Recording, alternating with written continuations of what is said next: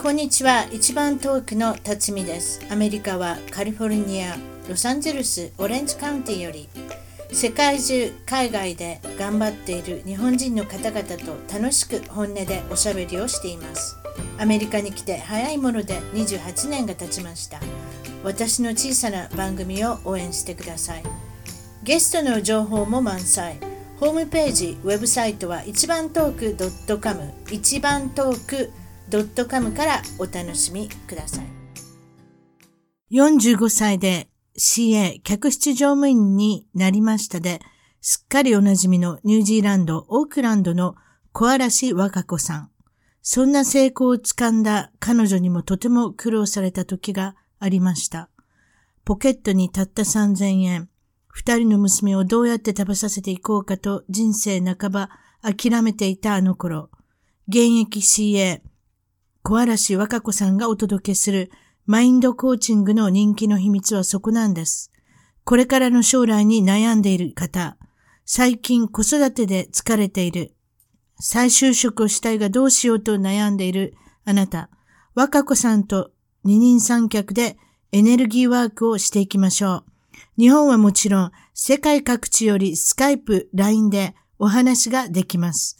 30分無料セッションの申し込みは、コアラシ .com コアラシ .com まで。それでは今回の一番遠く海外で頑張る日本人は、えー、アメリカは西海岸カリフォルニア州より、えー、ロサンゼルスですね。大きな町ロサンゼルスより、橋の口、トールさんに来ていただきました。こんにちは、トールさん。こんにちは、辰巳さん。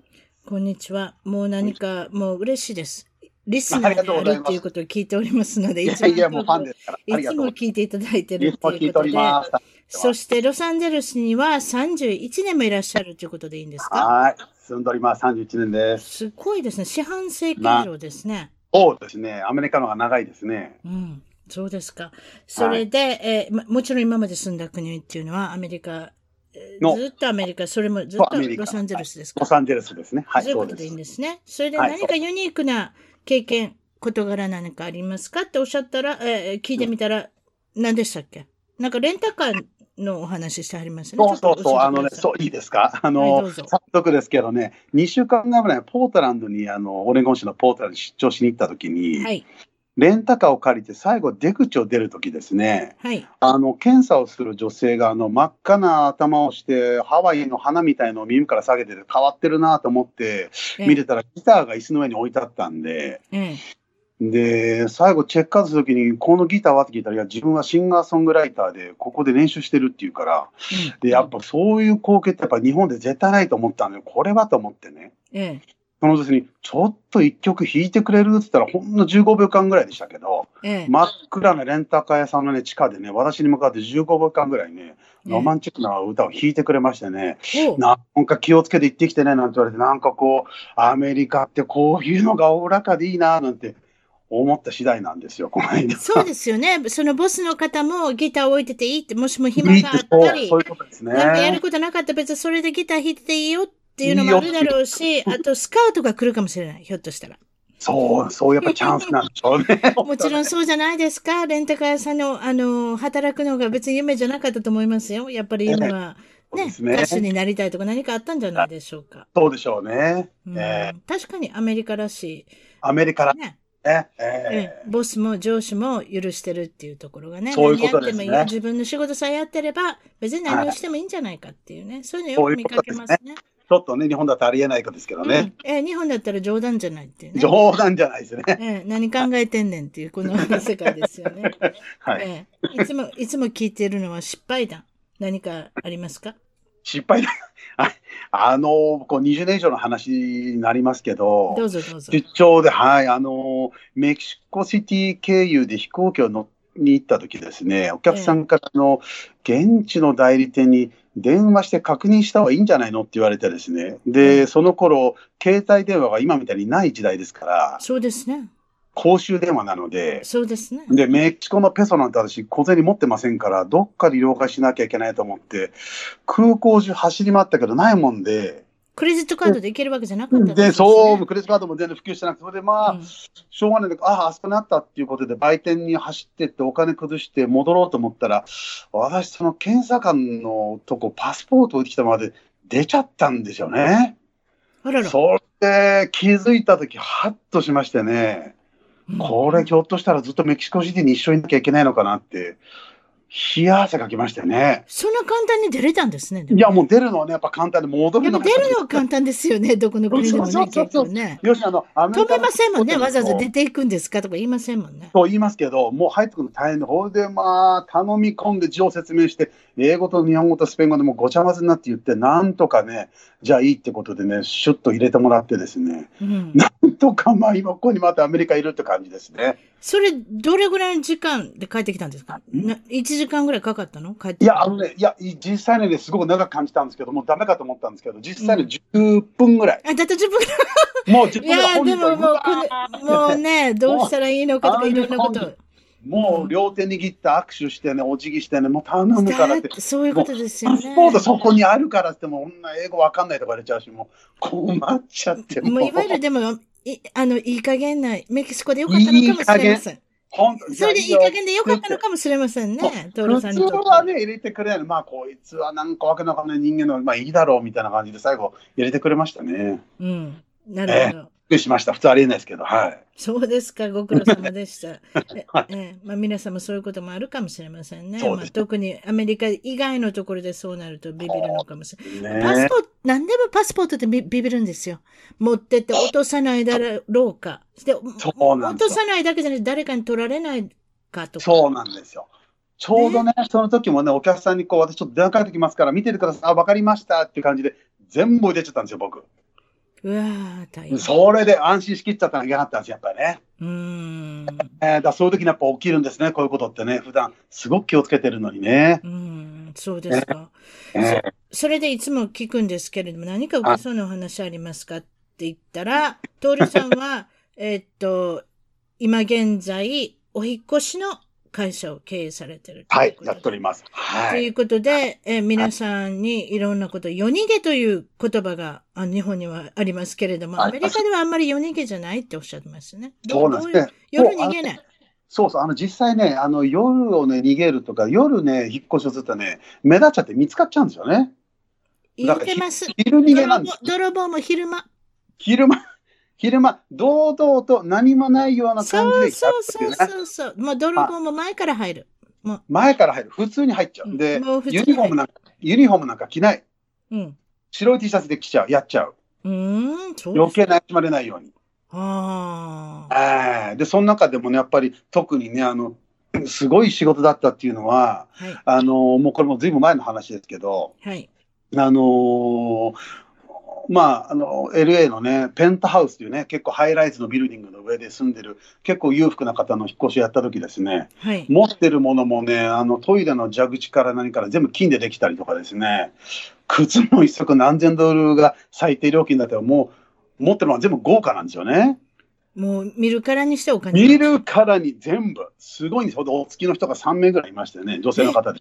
はいはいはいはい。本人はね、もう綺麗な方で若い方なんですけど、女性ですよ、もちろんね。日本男性もいない、男性も一人もいない。日本人の方ですね。日本じゃないですね。日本じゃない、日本人じゃない。そう言ってください。えー、はい。それでその方が、あの、お引越しされるということで、徹さんに頼んで、どうなったんですか？あのね、依頼があってね、実際は荷物をね、いろんな箇所に分けなきゃいけなかったと。今思うとね、ええ、まあ、脱税だったと思うんですけど。はい。現金をいっぱい持っておられるってこと？いっぱい、そう。それでまあ、あの、私、冷蔵庫をこう中身を出さなきゃいけないので、冷蔵庫を動かすときに。はい、で、この冷蔵庫を中身出さないと動かせませんよって言ったら、もう本人も付き人の方もみんな忙しいもんですから、はい、あもう勝手にやってちょうだいっていうことで、冷蔵庫を中身出すと思ったら開かないんですよ、冷蔵庫はね。うん、で、従業員にちょっとあの、スクルードライバー持ってこいて、工具持ってきて叩いて。そんな大層な冷蔵庫があるんですか？開かない。いや、ええ、いや全部洗面台にやっぱ止まってましたね、冷蔵庫ね。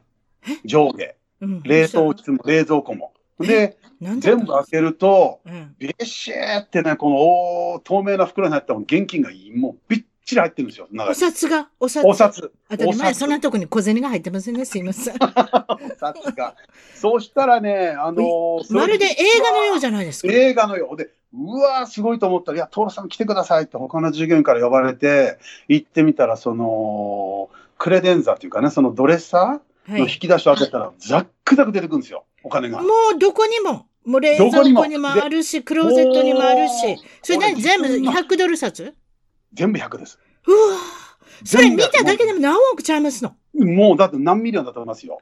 それで、普通私、引っ越しの仕事してて、現金は入れちゃいけませんって言ってますけど、うん、荷物の中に、うん。あれほどの数が多いと、もう全部でね、12箱ぐらいできたんですよ、お金の箱は。で、僕、従業員に。お金だけでお金だけで。だからみんなの、もう箱にとにかく梱包しろってお金をね。うん。で、マニーって書けって言って、マニーって書いて、それよく箱の横にどこの部屋から出てきたって書きますでしょ。うんうんうんうんうんうん普通ね、マスターベッドルームだって M と書きますけど、うん、リビングルームとキッチンだったんで、キッチンとリビングルームって書きましたけどね。すっごい。でも自分で詰めようともしはらへんねや、その人。そう、もう全然他の自分のことがもう精一杯で。うわあのね、要するにね、お金が多分できるとね、ヨーロッパ行っていろんなもの、骨董品を買いにあさってたみたいで、そっちの方が心配で、もう現金ああ、ああ、そその方にも価値があるからね。うん、そう、でもそそそれでど、どこに引っ越しはったん？そいや、あのね、あのー、ロサンゼルスで2軒。で、他州で2軒。で、保管倉庫に1軒。5つに分けましたね。ああ、みんなバラバラに？バラバラに。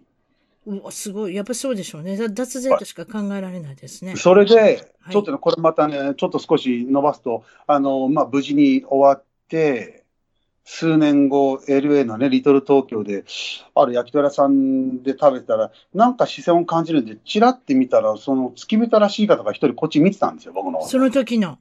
その時の。うん、もう3年ぐらい経ってから。えー、で、僕、一回目を捨てて、まさかなと思って、今度もう一回その人たち見たら、はあ付き人3人とその依頼人の女性4人がそこ、4人ともずっとこっち見て、目をずらさないでずっとこっち見てるんですよね。うん、怖かったですよ。で、僕、あの、一応挨拶しに行かなきゃいけないかなって挨拶しに行ったらね、ええ、なんであの時に、この、誰々にその税務局っていうかね、連邦政府の方にね、なんでリポートしたんだっていうか、いや、僕全然知りませんと。言ったんですえ、そんなこと言われたの？言われました、言われましたよ。お前がリポートしたんじゃな僕、全然知りませんって聞いたら、結局ね、あの、FBI の方はね、全部どこに隠したか全部探し当てて、全部募集したらしいんですよ、あの荷物を。あららららら。我々短所逃がしたのに全部。っていうことは FBI の中でこの人はおかしいっていうことがリストであったのかもしれません、ね、あったのかもしれないね。ああ、それで一旦動いたから、そう、もう全部、使って。お見通しだったのかもしれない、ね、そう、だから僕はもう全然僕かもしれない。だから彼らにやったことで、僕席戻って、でもまあ、ちょっとなんかね、ああ、疑うのは、引っ越し屋さん疑えって思って、もうほら、逃がしたの僕だけですからね、知ってるのは。お確かに。うん、そう。誰も知らないはずなんで分かったんだと。で、言ったんじゃないかって言われて、いや、せんと。そういうそういうところで FBI が機能してたんですね。そう。それで僕ね、あまあ、ちょっと決まってね、まあ、ちょっと、あの、怖かったのはね、僕あの、怖いじゃないですか。まあ、日本的にそう、あの、ビール差し上げたんですね、一本ね、お店からね。あの、僕が店の方に言って渡してくださいと。ええ、ええ。言ったら5分後にですね、ええ。一生日の日本酒か口ね、持ってきましてね、お礼だとか言って怖かったですよね、なんかね。お礼の仕方が半端じゃないですね、もうね。すごいですね。すごいですよ。なんだかわかりませんね。すごい。緊張しますね。でも、一秒一秒が怖く感じちゃうでしょ。そう。で、飲むまでずっと見てるんですよ、向こうは。だって、家帰れるかもどうかわからないじゃないですか。怖い。た、たかがもう、ね、焼き鳥で。そう、焼き鳥で。一生日。もうどうやって家帰ろうかと思ったでしょ？もう本当か彼らが帰れば見送ってから僕帰りましたね。後方ミラーずっと見てたんでしょ？誰かに見てたでしょうね。もう、怖いですね。うわ、えー、本当に。そんなことがあります、まあ、そういうちょっと関連もあって。ありましたね。あの、ヤクザの人が乗り込んできて、あなた怖い話いっぱい持ってますね。それにしても。ありますね。えー、もうなんか商売以上のことがいっぱいありますね。はい、ありますね。結局でも、はい、あの、引っ越しが、あの、元でね、そういう状況になってしまうんですけど、うん、ある方の引っ越しをずっとしてましてね。うん、で、その方、10ベッドルームぐらいの家があったんですよ。うん。初め見積もり行けって言われて、なんか、知人から言われて行ったら、いや、なんか親分らしきみたいな人いて、コブみたいな二人いてですね、うん、初めにこう、6部屋ぐらい見せてもらって、うん、見積もり全部終わりましたって言って、ちょっと待てよ、お前下見てないだろうとか、親分に言われて、古文の人に案内されて行ったら、下に4ベッドルームあってですね、うん、ものすごい大きいお家なんですよ。最後、部屋だらけ。うん、そう。で、最後、マスターベッドルームに行ったら、あの、ヘッドボードありますでしょ？あの、ベッドの、ね、あれですね。ヘッドボードね。はい。ベッドのね。で、横にサイドテーブル、ナイトスタンドありますよね。はい。この忘れないですけど、このナイトスタンドが2つがね、あのーうん、まあ、そう、60センチ、6センチぐらい縦に長いやつでガラス張りになってて、はい。これ熱帯魚泳いでましてね。まあ、すごい。ヘッドボードとかはね、もう何、何、何ガロンだかわかんないですけど、大きい水槽で、サメが泳いでるようなね、サメが泳いでたんですけど。え？ーすごいそれって管管理費すごいですよ、管理するの。すごいですね。自分できっと何もしてないだろう。し、誰かに来てもらってるんじゃないですか？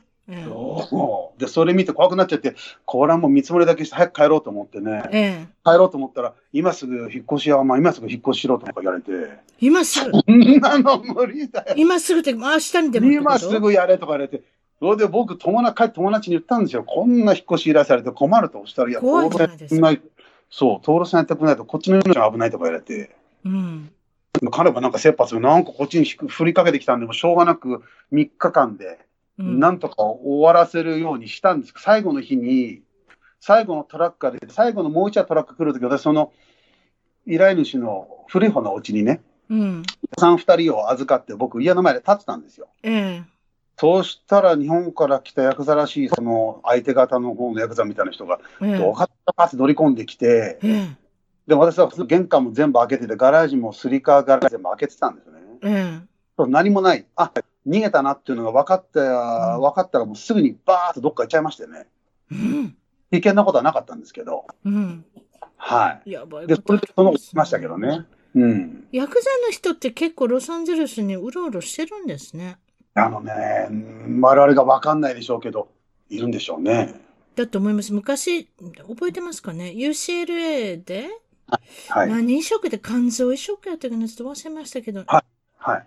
覚えてません？肝臓でしたっけ？肝臓移植に来た人がヤクザとは知らずに移植するんですよね？日本から来た人。あありましたね。それで後で結局移植後に気がついて、はい、そのしょうがないです。移植したらもうあれですから。終わりですでもそれが有名になりましたよね。だから今度からヤクザの人には、あの、移植はしないって なんか言ってたのを思い出しましたけど、なんかありましたよ、何十年前にね、そういうのね。ねえー、そこでヤクザっていうのが一一躍有名になったんですよ。ヤクザの人は助けない。命を助けないっていうことで、腎臓も、あ、腎臓じゃない、肝臓かな。肝臓も移植しないって今度からって言って、なんかすいませんでしたって UCL が謝ってるのを覚えてるんですけれども、そういうのありますよね。で、またちょっとヤクザに関連するのがもう一つあるということで、えー、っと、ヤクザの人の彼女。彼女。そうね。そうそうそうそう。付き合ってる彼女が困っってるのを見て、あなたは困ってるのを助けたっていうお話ですね。そう、あの、会社にね、いきなりやってきてね、今から荷物を送りたいけど、彼氏がちょっとヤクザの人なんで私入っていけませんと。うん、ただ、についてっていいですかとか、じゃあもう、今すぐっていうか、もう切羽詰まっておられるもじゃあ、トラックに行って絶対顔を見せないでねっていうことを約束して、うん、家の中に入ったらやっぱり3人ぐらいいたんですけども、やっぱりもう緊張しながら私荷物取り来ましたと。うんそれで、あの女どこにいるとか、いや、いません、知りませんと、私ただこれピックアップするだけですと。うん、言って、彼らが見てる中でね、もう10ボックスぐらいですけど、いや、怖いじゃないですか。箱ぐらい、全部梱包して、全部見てるんですよ。うん、そうしたら、よもう外は見てるわな、もう、ワクザの人、こっちじろじろ見てる中で、また最後、トラックエンジンかけて出ようと思った時ね、その女性がね、顔出しちゃったんですよね。あららららら。あの女いるぞとか言って、ぶわーっと追いかけてきて。うんで、ちょっとあの走ったところで追いつかなくなったんです。彼女だけ車を下ろしてね。うん。で、どっかマーケターに行ったと思うんですけど、そこから携帯がつけセブンイレブンにいるってことで。うん。で、彼女迎えに行って。すごいじゃないですか。もう大変でした、もう本当もすごいじゃないですか。映画並みじゃないですか。途中で下ろして。命かまた迎えに行って。迎えに行ってそう。でもね。ね、人助けでね、なんとかやってます。やっぱりね、これだけ日本の方が多いとね、いろんなこともやっぱロスやっぱ起きますよ。うん、日本人の方多いから、ね、そういった意味では、特殊なとこではあります。いや、でもやっぱりニューヨークだとか、例えばそういうロサンゼルスだとかっていうのは、何か日本と似たようなことも起こるんじゃないですか。あんまり他の、ね、あの、真ん中の州では聞かないような、それこそ、アイオワ州だったらあんまり日本のヤクザ行かないと思いますないですね、ないですね、ないですね。はあ、なるほど。ずっと、あの、聞いてませんでしたが、日本の出身地はどこだったんで、どこだったってことね。どこなんですか？僕は、ね、神奈川県の相模原市です。おおはいはい。神奈川の方もたくさん出ておられますけれども、はい、えー、っと、えー、お父さんはどんなお職業だったんですか、まあ、もう普通のサラリーマンですね。そうですか？それで、お母さんと、はい、えー、主婦、ね、はい、主婦で、えー、ご兄弟、はい、あ、兄弟4人です。4人はい。どういう内訳ですか、4人は。私は一番の長男です。長男長男。徹さんが長男で、下は何人いるんですか？えっ、ー、とね、3人で妹、弟、妹です。え、2対 2? 2、2ですね。はい、そうですね。お、2対 2? あ、そうですか。はい、うまいこと見分けてますね。えー、申し分がはい。うん。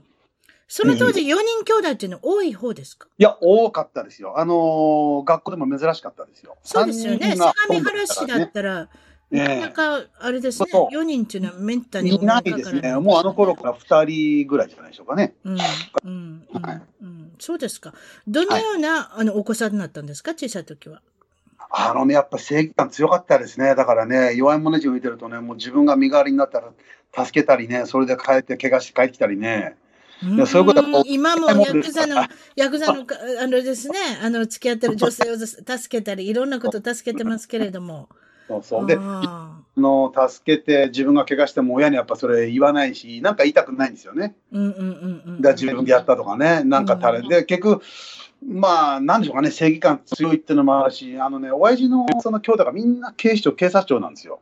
だから、そういうのもあるんですよ。そういうのも。見て見ぬふりができない。できなかったですね。だからちょっとね、本当、うん、世当たり、うん、まあ、うまくなかったかもしれないですね。そういう意味ではね。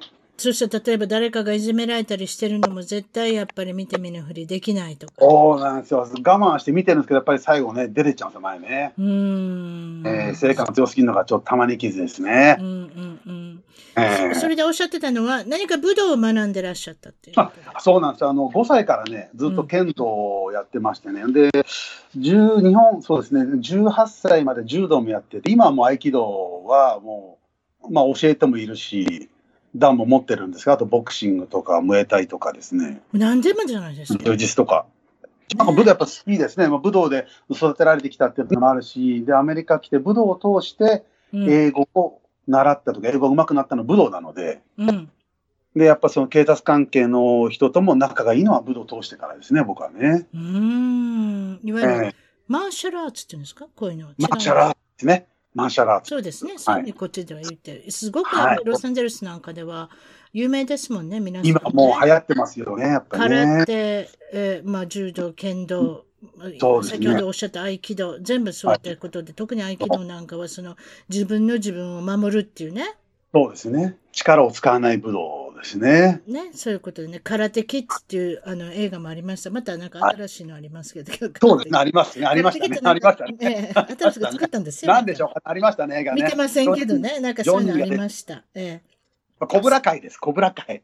コブラ会っていう映画ですね。なるほど、はい、そういうことですよね。それで、まあ、毎週教えてらおられるっていうことで、そうですか。それで小中学校の思い出っていうのは、とか、例えば将来どういうふうなあの夢はあったんですか？何になりたいとかありました？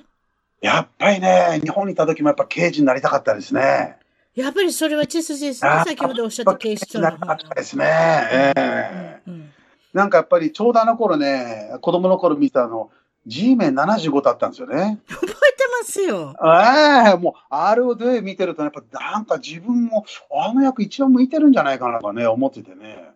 お自分以外助ける人間いないだろうとかね。ちょっと G メン75の G はどこから来たんですかあれ？あれ多分ガバメント、あのガバメント面ってことガバメント面だったんですか ?G メンガバメント面の。だろうなっていつも思ってたんですよ。あれガバメント面ですね。そういうことですか。えー、千葉真一出てました？出てましたね。もうみんないろんな出てる俳優結構出てたと思いますよ。千葉真一ってこっちで名前違うんですね。ソニー千葉って。ソニー、ソニー千葉さんですね。しょうがなかった。ソニー、なんでソニーなんだろうと思って。ね、千葉真一なのなんでソニーなのかなっていうのがわかりませんけど、こちらで比較的有名な人ですよね、あの人ね。そうですね。アメリカだそうですね。あのー、なん、なんていう名前の監督さんでしたっけ？よく使う人がいましたね。えー、っと、キルビルとかやった人、なんでしたっけ？うんタレ,、ね、タレンティーノ監督さん。はいはい、はい、あの人が、あの、野球一族の陰謀をよく見てたんですよ。レドンドビーチの辺に住んでた人で。ええー、レドンドに、はい、えー、よくロサンゼルスの日本番組あるでしょ ?56 チャンネルすあります、はい。はいはいはい。あの、あれを見てた人なんですよ。野球一族の陰謀。あそれで千葉真さん憧れてたんです、あの方、タレンティーノさんは。それで、小さい時から見てて、大きくなったら千葉さんを使いたいし、野球一族の陰謀のような映画を作りたいと。なんかそういうふうに思ってたみたいですよ。彼はトーレンス、レドンドビーチ、あの辺で日本の本当に文化で育った方なんです。あ、そうでしたか。そうなんですよ。こういう気察があるんですね。だからあの人の映画見たら、やたらめったら血がビャーって出てきたりしますよ。ね、ちょっと、ね、ちょっと刀で切ったりとかしたら、吹き出てますやん、血が。吹き出てますね。まるで、ね、消防士のあの、水のように、あ、違った。な本当にそういう感じで出るでしょ。ちょっとやりすぎですけど、それはそれで面白いのかもしれませんけど、すいません。あの、いやいやちょっと話が、あの、横にそれましたけれども。いやいやまあ、せまあ、えー、っと、ということで、え、俳優にもなりたかったんですか？そうですね。だから、二つの夢があって、刑事の方進むか、もしくは俳優やってみようかな。刑事の方するか、俳優でも刑事にか。だからね、今はもうやっぱ G メンに相当憧れたんじゃないかな。そうじゃないですか。なんかそういうことです。別に俳優は他の役はやりたくない。とりあえず、あのね、G メン系の。それもあるし、あと、いろんな職業、こう、すごい興味があったんですよね、子供の頃ね。で、俳優をやったら、あ、いろんなことができるから、これもいいのかなと思ったりね。ああ、なるほどね。ええーセリフ覚えれます？私絶対できない、あんなこと。いや、あれ、じゃあ僕は武道やってましてね、武道でな、もうブラックベルトマガジン出たり、こう、ビデオ出たり、テレビのコマーシャル出たり、昔学生の時出てたんですけど、あれ、本当に大変ですよ。何回も何回もやり直しですからね、ワンシーンで。そう。だ本当にできないと、本当ダメですね。そう、あれが耐えれるかってとこですよね。辛抱がある人ですね、あれね。何回も何回も練習して本番になって、本番になっても本番がなかなか終わらないっていう、なかなか難しい世界ですよね、こちらでも。そう、普段通り見せるってすごく大変なんですね。うん、そうだと普通の会話したりとか、目をこうね、うん、流し目するとか、すごい大変ですね、演技でやるって。うん。はい。えー、っと、こちらでおっしゃってたのは、その刑事になりたいっていう、その、まあ、その思いが何かわかりませんけれども、はい、話しておられてたのは、こちらで刑事さんと仲良くなった。警察の方、警察の方と仲良くなった。そうですね。あの、そう、大学時代にやっぱりあの武道をね、通して、先生も生徒も警察になる人、現役の警察官、刑事の方が大勢いたので、うん、で、道場に一緒に行ってた人間にね、あのもしよかったらパトロール一緒にやりたいんだけどって言ったら、いいよって言われてね、普通ダメなんですけどね。で、一番その、警察で一番危険だって言われる金曜日の、ね、夜6時から2時のシフト。はい。これに参加させてもらうことがもう何回もありましてね。で、夜中？お腹ですね。一番怖いじゃないですか。犯罪といえば夜。一番犯罪だからね、平穏なね、水曜とかの夜やると、水曜の昼間とかやると、平穏別に何も事件が起きないんですよね。うん。ただね、乗ってるとかね、意外にね、警察の仕事で地味でね、レポート書いてることが結構多いんですよ。あそうなんですか。書くこと多いんですか、えー、はいはい。あとね、あの、よくね、警察官がね、後ろから車つけられて何してかってね、ナンバープレートカチャカチャってコンピューターで打ってますよ。ああ、一応調べてるわけ、そういったこと。あんまりね、言っちゃいけないですけど、まずそれで regist ration 切れてないかどうか見てますね。あ、そうだと思いますよ。だってそれでよく捕まったりするじゃないですか。 wanted っていうか、その指名手配中の人が、はい。意外に間抜けなところで捕まってしまう。あります。意外になります。あと、あの、盗難車であるかね。ね？盗難車とかプレートがなかったりとかしたら、はい、それで探ってみたら、おこれ盗難車だった。そう。ほんで横にこいつは誰だね？そう。うん、うんだから意外にそういった、そういう地道な活動というか、じところから犯人が捕まったりとか、悪い人が捕まったりっていうね、ことをするんですが、何が起こりましたか？夜中一緒に行ったら。あのね、やっぱり一番驚いたのは、その、通報があって、行ってみたら、こう、泥棒が入られたお家に。まずちょっとごめんなさい。どの辺ですか？ロサンゼルスの、これは。これはね、よく、よく行ったのは僕、あの、マンハッタンビーチポリスです。あら、事件何にもなさそう。意外にね、あるんですよ。え、そうなんですか？マンハッタンビーチってなんか数億円の家のイメージしかないんですけど。いや、結構ね、意外に範囲が広いんですよね。うん。確かにマンハッタンビーチでもちょっとやばいことがあるのかもしれない。うん、ありますね。うん、あと、ビーチにね、お酒持ち込んじゃいけない、持ち込む人もいるし。うん、はい。で、あの、強盗に入られたお店に家宅捜査に行ったりとか。で、初め朝、あの、夕方6時にみんな立って、じゃあ今からパトロールでみんな全員一気に出動して分かれるんですけど、うん、夜中にこうドラッグパーティーが通報が入ると、みんなで集結するんですよね、そのうちにね。渋滞ぐらいで。で一気に乗り込んで、みんな逮捕するんですよ。うん、そって手錠かけたりとかね。うんうん。うん、ドラドラッグパーティーで内容なんですコケインとかそういうですマリファナとコケインですね。マリファナ、コケイン。ええー、うん。で、その警察署の僕、友達が4、5人いましたので、そこで再活と、うん、あ、楽しんでるなんて平気で、ね、僕の話ができたりとかしてね、うん、捜査してる最中に。笑っちゃいますけどね。怖いことがあることもあるでしょ？でも、例えば、あの、銃が鳴り響いたら、車に逃げるとか言われたんですか？ありますね。だからね、あの、本当に危険な時は、その、乗ってた警察官の友達も、相手が拳銃持ってる可能性あったら、車にいろって僕やりましたね。どうやって判断するんですか？もう遅いか遅いかもしれないじゃないですか。逃げた途端に、それで始まったら。流れ弾に合うかもしれない、徹さんが。そう、例えばね、その通報の内容って、その窃盗犯がもういて、その本人が、家主が戻ってきて、泥棒入られたっていうことだったら平気で入って大丈夫だと思うんですよ。うんうんうん、相手に脅迫感がいるってなると、もう絶対通報で分かってますから、あなるほど応援が、応援が来るまで入っちゃダメとか、ね、確かに。あ確かに。はい。うんうんえー、例えばそのね、通報でもその911でしたっけ？日本、日本だと110番と119番は分かれてますけれども、はい、こちら全部一緒。911。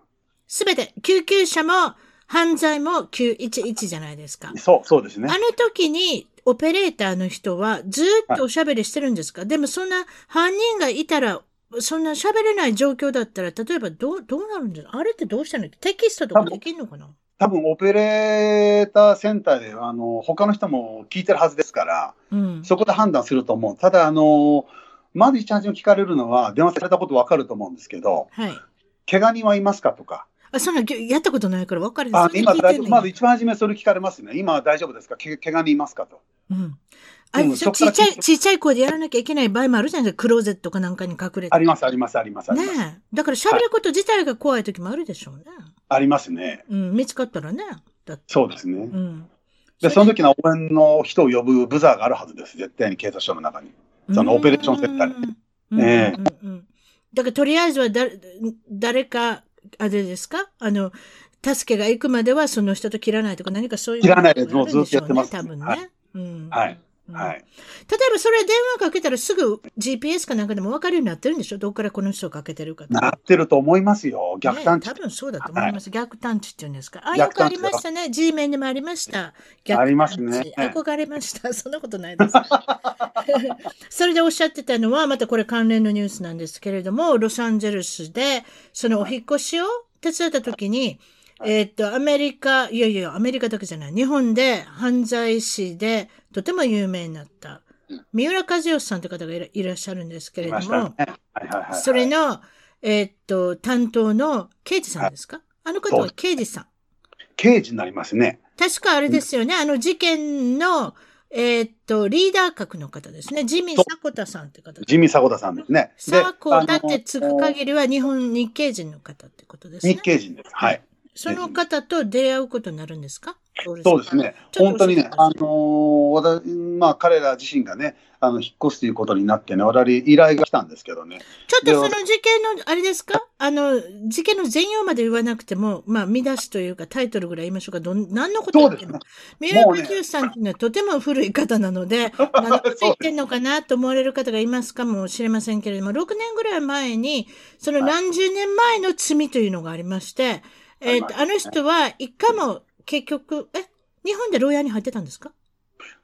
いや、入ってないと思う。テレマン組が出てたの見てましたけど、入ってないんじゃない入ってなかったんじゃ、入ってたんじゃなかったでしたっけ、えー、ちょっとその辺はわかりませんけれども、確か警視庁が逮捕したっていうのを聞いたと思ったんです。違ったのかな？ちょっとまあいいですわ。とりあえず、奥さんを殺した罪。あとは、もう一人、あの、だ、何でしたっけ？白川千鶴子さんでしたか名前覚えてるんですかええ、ええ。もう私も名前覚えてないけど。彼女を、ひょっとしたら、この辺の、あの、砂漠で捨てたんじゃないかとか、何かそういった噂、はい、噂どころか、その奥さんはとりあえず植物、えっ、ー、と、誰かに撃たれて、拳銃で撃たれて植物人間になって、最後はもう、えっ、ー、と、亡くなられたんですけれども、その舞台がなんとロサンゼルス。それもロサンゼルス死刑の本当に近所で銃撃。本当近所ですね。ね銃撃私、あの、あと見に、見に行きますよ。なんか。結構みんな行ってる方多いですよね。行きましたよ、水道局の隣。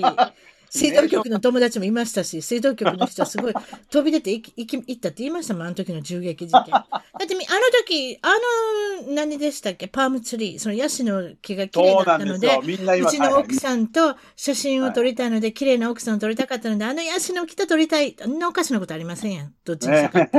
まあ、どうでしょう？ダウンタウンの真ん真ん中のヤシの木。そう、そうなんですよ。そう。それもなんかちょっとやばいとこじゃないですか、そこって。多分。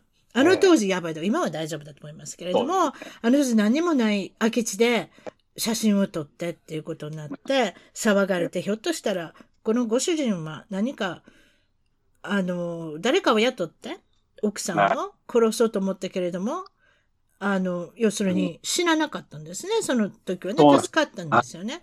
それで話題になりまして。えー、っと、アメリカの方では警察がそのジミー・サコタっていう日本人系のアメリカ人の方がリーダーとなってずっと捜索をされてて。そうなんですね。アメリカの領地のサイパンっていうとこがありまして、そのサイパン島に足を踏み入った時点で、アメリカの警視庁、いわゆる FBI が逮捕したっていうことで有名になって、なんと護送もしたんですよね。だから、ね、ロサンゼルスに護送されてきたんですね。あの方、サイパンから持参事件のまんまんだから、それも何十年前の話ですよ、私たちのおしゃべりそうなんですよ。本当にもう30年以上、30年以上前ですね。それで、はい、もう、もう初老になった三浦和義さんが、さんって言っちゃうかな。三浦和義がロサンゼルスの留置所で寝てたわけですよ。何日か、はい、たった2日ぐらいじゃないですか？それで、自分の弁護士も、決まって、それゲ、えっ、ー、と、マーク・ゲラゴスさんっていう非常に有名で、はい、有罪犯を無罪にさせるんじゃないかっていう凄腕の、あの、はい、弁護士さんですね。その方がついたって分かって次の日ぐらいに、なんと三浦さんは、また三浦さんって言っちゃったわ？三浦和義は、はい、自殺しちゃうんですね。あの、その、独房っていうんですか？留置所の中で。それで、私はすごいショックだったの覚えてるんですよ。はい。徹さんも覚えてらっしゃると思うんですけど。覚えてます。よくあのテレビでもうライブで見ました、僕は。でしょ？ジミー迫田さんも非常に残念。残念、困った。目の前にいたんですよ。だって。はい、そう。で、何十年ぶりにこの、要するに、まあ、アメリカとしてもやりたかったわけですよ、多分ね。この裁判は。こんなひどいことがあってはならぬということでメッセージを送りたかったのに、こんなことになって、でもその、おっしゃってたの、ジミー・サコダさんいかがでしたか？それで、あの、初めて会った時に。あのね、やっぱその件はね、あんまり僕もね、あの深く言っちゃいけないと思ったんですけど、彼が一言言ったのは、やっぱり亡くなる前に、はい、本人から最後やっぱり聞きたかったっていうのは言ってましたよね。ですよね、たった一日みんな思ってたわけですから。うん、でね、そう思いました。そう、ちょっとね、この話で、あの、私ね、一つ思うことがあって、この話でみんなロス疑惑、ロス疑惑って結構テレビで言われたと思うんですけど。ああ、懐かしい、ロス疑惑。でしょ？はい。そう。で、そのロス疑惑ってみんなパッ、ああ、あの話って思うんですけど、僕、あれが結構ね、ロサンゼルスをロスっていうきっかけになったんじゃないかなって今考えたらそう思ってるんですよね。自分が注目してしまうロス疑惑そう、私もいまだにロスって言っちゃいますけど、やっぱ確かにそうそうそうそう。ロス疑惑って言いますもんね。そうですね。うんうんうんうん。でもまあ、うん、どうですか？えで、まあ、彼のね、あの、引っ越しさせていただいてね、あの、じゃあ彼が、あの、立ち上げたエイジアンタスクフォースというのがね、はい、アジアを中心の犯罪を彼が先頭を切ってやるという部署、彼が実は開けたんですよね。LAPD の中で。あなるほどね。で、私はその、まあ、経営者になれなかったんですけど、もしなってたとしたら、私は彼のところで働いてたはずなんですよ。で、それも彼とは話してて、うん、最後彼の引っ越しが全部終わった時にね、彼から、うん、いや、とても素晴らしい、もう一番の引っ越し屋さんだっていうサンキューカードを直筆でもらって、うん、その時のエージャンタスクフォースの新品のもうキラキラ光ったバッジをね、えー、彼の18番って書いたバッジを私記念にもらいましてね、あやっぱこうやって、うん、もうあの、巡り合わせとかこういうことがやっぱあり得るんだなということでね、びっくりしました。はい。本人もよく覚えてますよ。あの、家にね、TBS とかね、取材員が来て、ね、えー、木に登って家撮影されたとかね、えー、もういっぱいいろんな話してくれました当時はすごかったですもん。すごかったです。別に迫田っていう限りは、ひょっと日本語ができるんじゃないかそうじゃない。単に日本人の顔をしたアメリカ人なので、その当時は本当に通訳使っていろいろね、あの記者会見をされたのを覚えてますけれども、そうですか。それでその、独房、まあ、留置所で、あの、自殺をされたっていうことなんですけど、これは本当に信じていいんですか？私、その辺の後が覚えてないんですけれども。テレビでは何もね、自殺っていうことだけ言ってますけど、私は。だって、だってあんなところで T シャツで、そんな首つれるんですか？そういうのって。いや、だから、ね。いや、すいません。あなた別にいたわけじゃないそうそうそうそう。入れないんですけど。え、でもちょっと素人としてそう思いますよ。なんでそんなこと防げないの？とかって。いや、そんな重要人物だって殺しちゃいかんと思うじゃないですか、普通。いや、それとね、あれだけ30年以上も逃げてたというかね、そうずっと捕まれてたとかね、急に捕まって2日で自殺するわけがないんですよ。だって今までうまいこと言ってたんだったら、今回もうまく言ってたかもしれない。特にマーク・ギャラゴスさんといえば、こちらで、あの、スコット・ペッターさん、えー、それも奥さん殺しですよね。ね奥さん殺しで有名になった人、あの方は無罪になりませんでしたけれども、もろの見事に、あの、死刑に、あの、判断にね、下されましたけれども、ねえー、でも、ひょっとしたら凄腕の、そんな、ね、弁護士についてたらうまくいくかもしれないっていう、まだ希望があったと思うんですけど。あったと思いますよ。うん。それがいきなり2日後にも自殺ですからね。うん。聞いたのになんか T シャツ着てたのそのまま。そう、T シャツでやったんベッドにつってとこなんか違いました？あの方、身長高いからそんな、つ、そんなベッドにつったぐらいでどうなん、どうにかなんのかなと私思ったんですけど。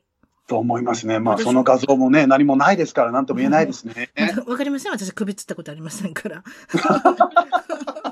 そんなんで笑っていいのかわかりませんけど、まあでもとにかく、まあアメリカでもものすごいニュースだったんですよ、あれは。そう。ね、うんだから、そういったことで、ね、私としてはすごく悔しかった。ええー、ってうちの旦那に言いましたもん。なんでこの結末が分かりたかったって裁判してほしかった。いや、あの、本当捕まった、やっとってみんな、うわーって盛り上がって、いきなり2日後に自殺ってなったから、そう肩の力抜けちゃいましたよね。そう。で、私、三浦、ササイパンはアメリカじゃ知らんかったんかと思ったんですよ、あの時。そういうところが、そういうところがやっぱり神様は救んだんやなと思ったんですよ、私って。やっぱり悪い人はどこかで捕まるっていうね、ジミー・コ田さんもそう思ってたかもしれませんけれども、ね、私はそういうふうになったんだ、運命はそうさしたんだと思ってサイパンで捕まってた時、私もキャーキャー喜びましたもん。キャーキャー喜んだ。うちの旦那、何か、何？それなんで？そんな喜んでんの？って言って、すごい説明したの覚えてます。もう残念でした。二日後には私はもう意気消沈してましたから。そうですね。そうですか。それでおっしゃってたのは、日本の方々も犯罪に巻き込まれるケースがいっぱいロサンゼルスではありますけれども、はい、泣き寝入りと言いますか、あまり通告をしない、報告をしない、はい、そういうことですか、はいと、それ結構、やっぱり一番多いのがね、やっぱり詐欺が一番多いですよね。それを聞くね。詐欺。えー、詐欺多いです。やっぱ日本人の、まあ、文化とか習慣で、どうしてもこう自分が騙されたってことを、公にやっぱ言いたくない。それに騙される方も悪いと思いますや皆さん。そう、まあそういうふうにね、国の文化はやっぱ恥だっていうのがあるんで言わないので、把握できないし、捕まえられないんですよ、その人たちをね。はあ。でも実際問題やっぱり、真剣に聞いてくるんでしょ？ジミー迫田さんに別に電話しなくても、どこの警察に行ってもちゃんと、あれでしょ、うん、そういうことそれは、あのー、ただね、あのーはい、日本人は他のアジア人に比べて犯罪の率が非常に少ないですね、やっぱりね。うん、なるほど。あの、他の国の人はやっぱクレジットカード詐欺とか多いんですよ。車の盗難とかね。はいはいはいはい。売り先がありますから。はい。日本の場合どうしてもこう個人的なお金を融資させて、で、騙し取っちゃう手口が結構多い。っていうことは悪い人がまだ生き残るというか、もうあれじゃないですか。はい。また次の次の人を探してやってると。はい、やってます、ね。だから、それが、そうアメリ、アメリカに出てきて何年後にすぐ帰っちゃう人も、そういう騙された方結構いると思うんですけど、何の証拠もない、ただ帰っちゃうだけなので、うん、事件性にならないんですよね。うわだから助けようがないんですよ。それはもういつも話してます。うん。うん結構あると思いますね。あると思いますね。何回か聞いたことあります。そういったこと。はい。はい、そうですか。まあ、そういった時は勇気を出して、ぜひ。勇気を出して、あのー、話さないことには何も解決ならないので、うん、それはしてほしいと思いますね。そうしないと、だって次の犯罪が防げないじゃないですか。そう。で、ましては、その海外出てきて、同じ日本人同士でこれをやってますから、うん。やっぱそういう人は、あのー、捕まるべきですよね。騙してる人はね。それはそうですよ。みんな泣きなしの金を払って、アメリカまで来て、いろいろ留学をしたり、お仕事をしたりされてる、ね、もう、真面目に一生懸命毎日過ごされてる方を、詐欺事件、まあ、まあ、そういうことになるんでしょうね。うん、そうですか。えっと、それで、こちらに来られたのは、大学の留学ですか？そう、大学からですね、私はね。大学でのお話が少しあると聞いたんですけれども、何かスピーチのクラスを取っておられたそうそう、あのね、どうしても、そうそう、あの、大学でね、あの、スピーチのクラスを取らなきゃいけなくてですね、で、えー、っと、1回目がね、自己紹介のスピーチだったんですけど、はい、2回目のスピーチが、あの、はいデモンストレーションスピーチっていうのがあって、はい、みんなね、あの、面白いですね。アメリカ人の方って、こう私見たら、私、あの英語できないのクラスで僕一人だけだったもんですから、はい、すごい緊張するし、こんなブロークンの英語でいいのかなと思ったんですけど、白人の方とか見てると結構なんかほっぺた真っ赤にして、あ、喋れなくなるもんなんだなって見ててね。あここちらの方って真剣に聞きますでしょ？そうでね、真剣に聞いてくれるんですよ。うん、そうだったその時思ったんですよ。だからブロークンイングリッシュは関係ないんだって、あの時、すごく思いましたね。そう、その方の熱情っていうか、パッションが伝われば、皆さん聞きます、ね、そうなんです。うん、そう。で、またね、僕はその時あのパートナーを連れてって、何のデモやっぱ合気道ができたので、合気道のデモをこうやったわけですよね。はい、で、一番最後にそのスピーチのアウトラインを全部先生に渡して、はい、先生はちゃんと私がアイコンタクトでみんなを見てるか、うん棒読みになってないかとか、うん、ちゃんとアテンションゲッターをちゃんとしてるかとか、チェックですよ。で、最後、全部終わって結論を最後言った後に、なんか私もつい調子のとこ、ね、終わりがなんかこう、なんかあっけなくなっちゃうんで、うん、まあ一番体の中フットボールの選手が中いたもんですが、ちょっと前出てきて自分の手掴んでみろって言ってね、うん、で向こうもやっぱ初めからこう半信半疑でこんな合気道が効くわけないだろうみたいな感じでね、うん、ギュッと掴んできたと思いっきり下に崩してあげたらね、ギャーッと言ってですね、うん、うん、あの崩れていったんですけど、ね、だからそれ見てね、みんなが拍手喝采でね。フットボールの特に大きな体の人だったわけそう、2メートルぐらいある方でしたよ、フットボール選手。えーえはい。はい。そうですか。別にそうやって、徹さんは別にガタが大きいわけじゃないから。全然私はもう170センチしかないです。ここからですから。だからびっくりしたわけでしょうね。目の前で皆さん見て。そうですか。はい、こちらでやはり、あの、生活されてて、スピーチとか、そのスピークアウト、はい、そういったこと重要に思われますか？やっぱりアメリカ思いますね。で、今ね、辰巳さん言われる通り、やっぱりね、あの、英語の発音がいいとか悪いは、もう関係ないですね。うん、だと思いますね。うん。本当に。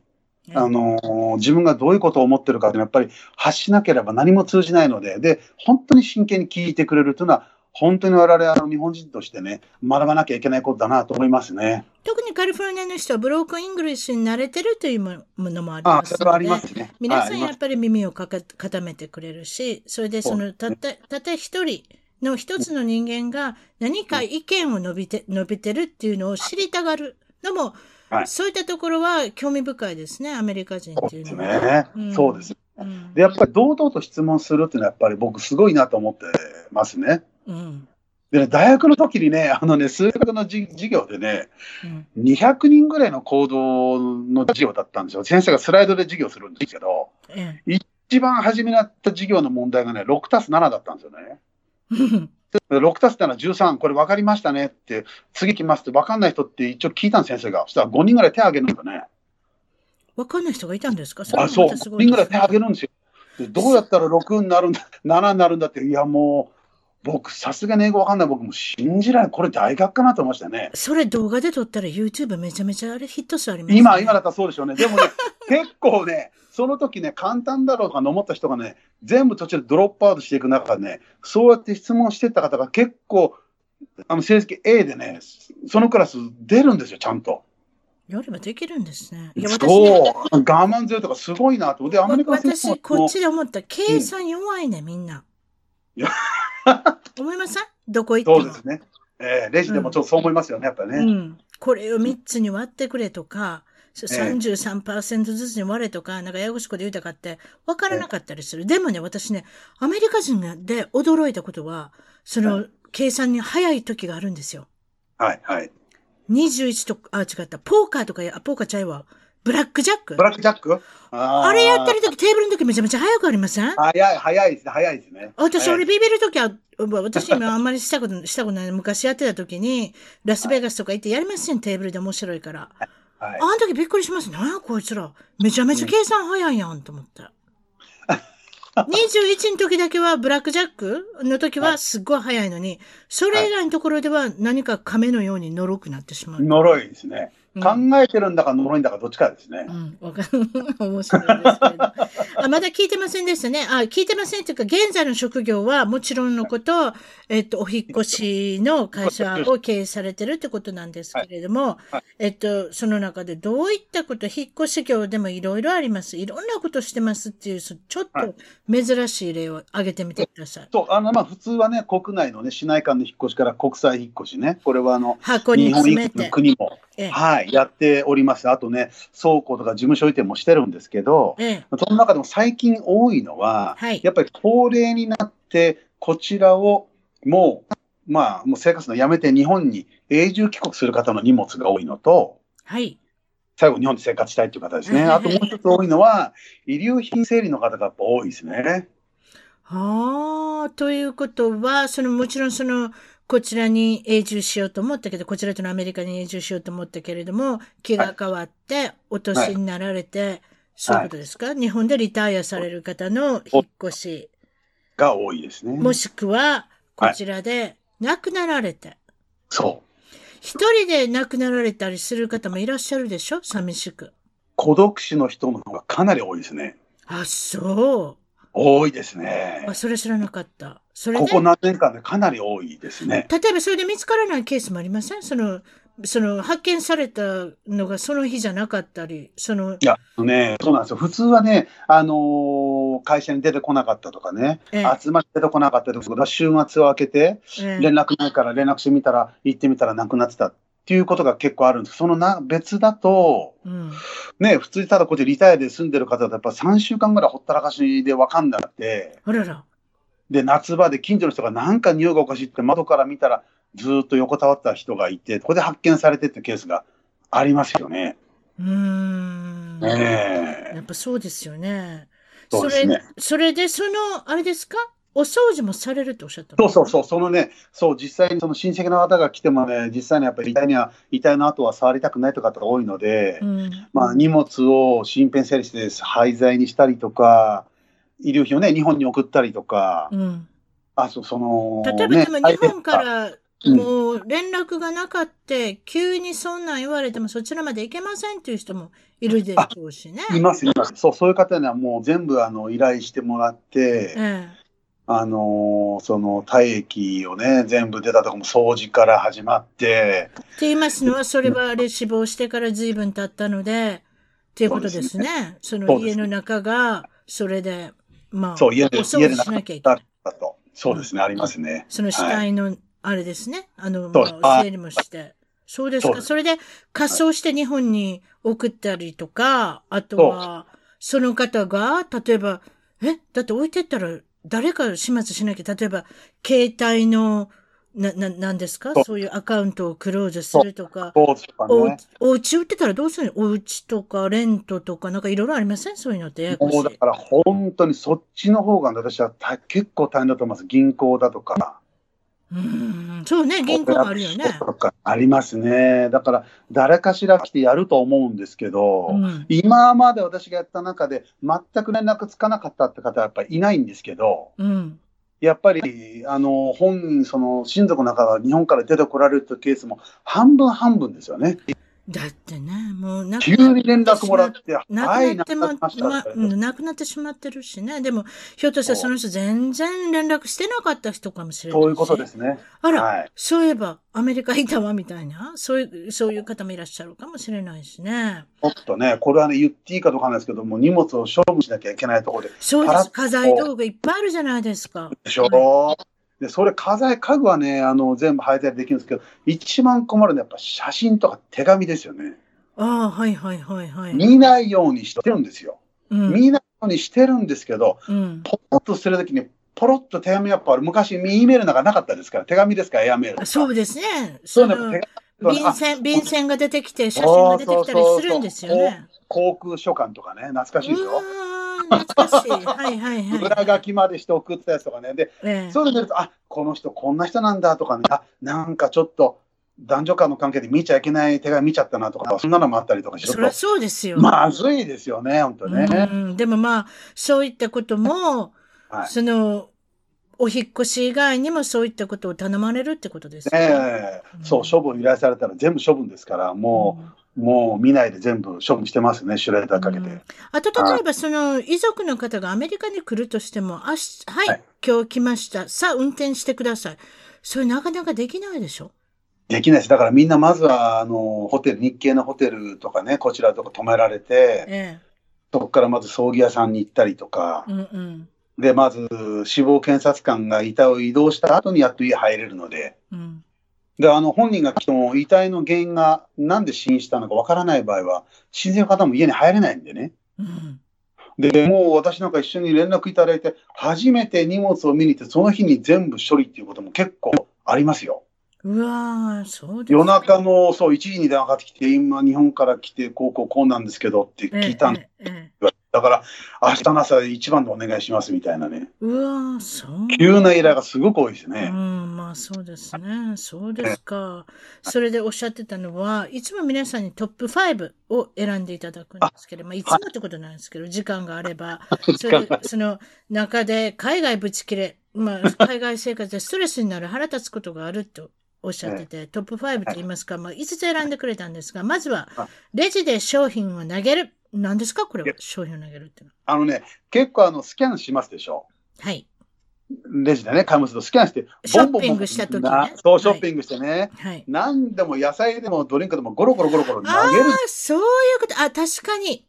もうなってない。日本のマーケットだけちゃんとやってくれるの。それ以外のところも、もうバナナもぐちゃぐちゃって入れる。ぐちゃぐちゃ。で、うん、重たいもんを上に乗っけたりとか、もう、お肉買っても横に斜めに入れたりとかね。ええー、そういうことですね。桃を買っても、ワイン、ワインのボトルで上からぐちゃっね、全然考えてないですよね。考えてないですね。まあ、確かに。じゃあ自分でやるって言うんですか？そういう場合はどうするんです？もうだから、いやもう私自分で袋詰めてます。あ、そうですか自分でやってます。それが一番。はい、それが一番ですね。自分でやる。じゃあ二つ目。遅刻しても謝らない。これは結構ありますね。いっぱいあります。毎日あります。毎日ありますね。てか、謝ってもらったことがない、私。ないですね。うん、で、ケーブル会社ね、登録しても、8時から4時に来るって全然来ないで、いや、なんか、今向かってるからって、多分そこで横でコーヒー飲んでるんでしょうね、多分ね。向かってない。うん、平気ですね。うん、それってピザ屋さんみたいな、ピザ来ないんですけどって言ったら、今よっこらしょってどうこねてますみたいな。そうでしょ？そうですね。まだオーブンにも入ってなかったりしてね、ピザ屋さんとか。そうそうそう、そうですね。ええ、そうですか。それで3番目は、道を譲らず自己中心。他州では全く逆です。あらカリフォルニアの方がマナーが悪いってことですか？そう、あのね、これね、なんか横からスーパーから出てくる人がね、入ろうともなかなか入れてくれない、もう無視する。ところがね、うん、あの、ポートランドね、あとシアトルなんか行くとね、全く逆なんです。私が出ようとするとね、みんな止まるんですよ。だかえって私が渋滞起こしちゃって私が入らないがために。あららららら、そう。楽なんですよ、全く、カリフォルニアと。っていうか、ロサンゼルスじゃないかな。私、ロサンゼルスとオレンジカウンティ、どっちも住んでますけれども、オレンジカウンティの方の方が比較的余裕を持って皆さんに接してくれます。皆さん、なんか、あの、ナイスって言い方おかしい言い方です。皆さんナイスに何か、はいどうぞって道をちゃんと入れてくれるし、運転してたら。でもロサンゼルスとか、例えばニューヨークでもそうですけど、大きな街っていうのは皆さんアクセスしてるので、はい、やっぱり自己中心、自己中になっちゃうんじゃないでしょうか。多いでしょ、多いですね。うん、特にロサンゼルスはこの交通の、まあ、便が悪いと言います。交通状態もあんまり良くない。普通の道でもすごく、あ、地図で見たら20分ぐらいで行けそうだなと思っても、結局40分かかったりかかりますよね、いっぱいあるじゃないですか。だから1台入れ入れることによって、自分は家に帰れないとか、なんかいろいろあるんじゃないですか。ありますね。皆さん。あります、はい。うん。すごい自分中心だっていう。人なんか入れてたらもう家なんかいいくらだっても帰れないっていう、なんかそういったことはあるのかもしれませんね。そうですね。四つ目は予約をして、コンファーム。予約確認しても予約が入ってなかった。これ何ですか、はいいや、あのね、結構ね、レンタカーの方とかね、インターネットでやる分にはまだいいんでしょうけどね、ええ、電話でね、なんか予約をするとね、え、意外にコンファームで前日してるのに当日になると入ってなかったりとかね、担当者を僕じゃ知らないとかね。私もそそれやる、それやるっていうか、例えば私は電話で問い合わすけれども、いざ何か物を注文したりするのは、はい、ウェブサイトに行きますって言うもん。そこでやらない。そうなんですよ。なんか証拠が残んないと絶対ダメです。そう、E メールの証拠が残らないじゃないですか。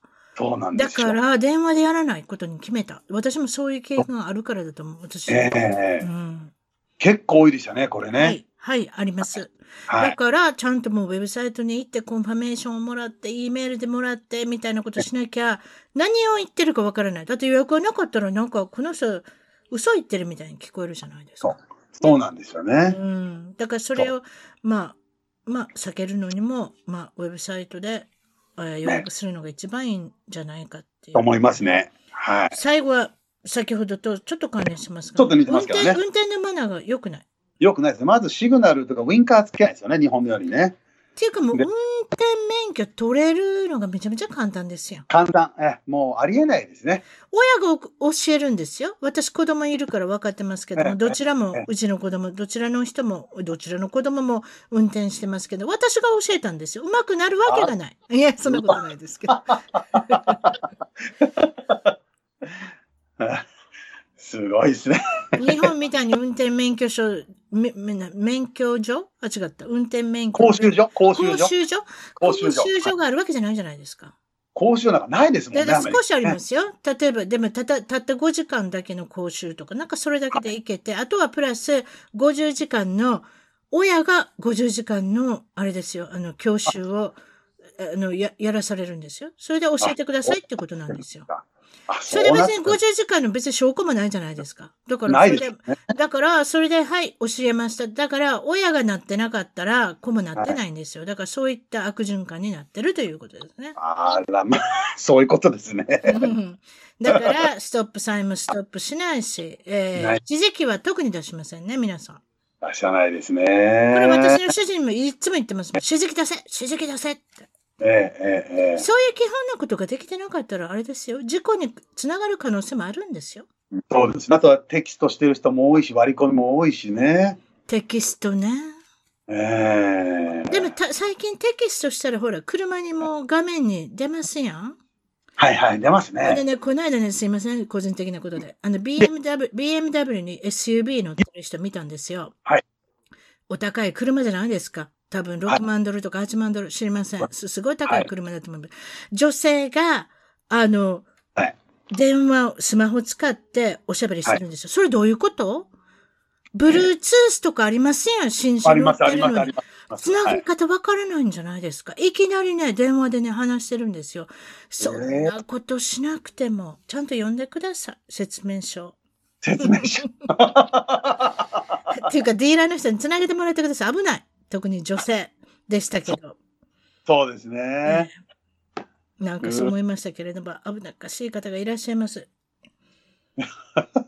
トさん、それで、えっと、もちろんその、あの、お引越しの、あの、会社をされてるのもありますけれども、また将来の夢、展望、抱負、最後にお聞きしてますけれども、どんな感じでしょうか、はいまあそうですね、まああの縁があって自分でね会社を起業することになったので、はい、まあそれでもやっぱり刑事をねしたかったっていうのがあるので、まあ人助けをするということであれば同じことなのかなと思ってるので、うん、まあこの仕事を通してでも、まあ武道を通してでも少しでもねあの海外にいる方ね特に日本人の方でもねあのお役に立てるようになれればいいかなと思ってます。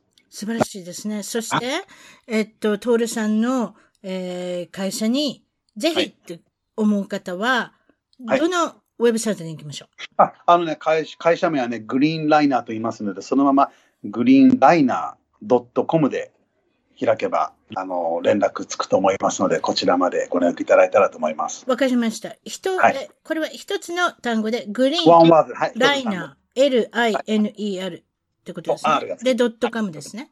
はい。わ、はい、かりました。それじゃあそういうことで、今日はどうもありがとうございました。お忙しい中。ありがとうございました。はい。どうも失礼します。はい。失礼いたします。一番トークのツイッターでぜひフォローして絡んできてください。また一番トークの Facebook で気に入ったらぜひいいねをお願いします。番組の聞き方は iTunes もしくは内蔵のポッドキャストアプリより一番トークを検索。Android のスマートフォンからはサウンドクラウド、Google Play Music のアプリより一番トークを検索。チャンネル登録をして新着をいち早くゲット。私の小さな番組をぜひ応援してください。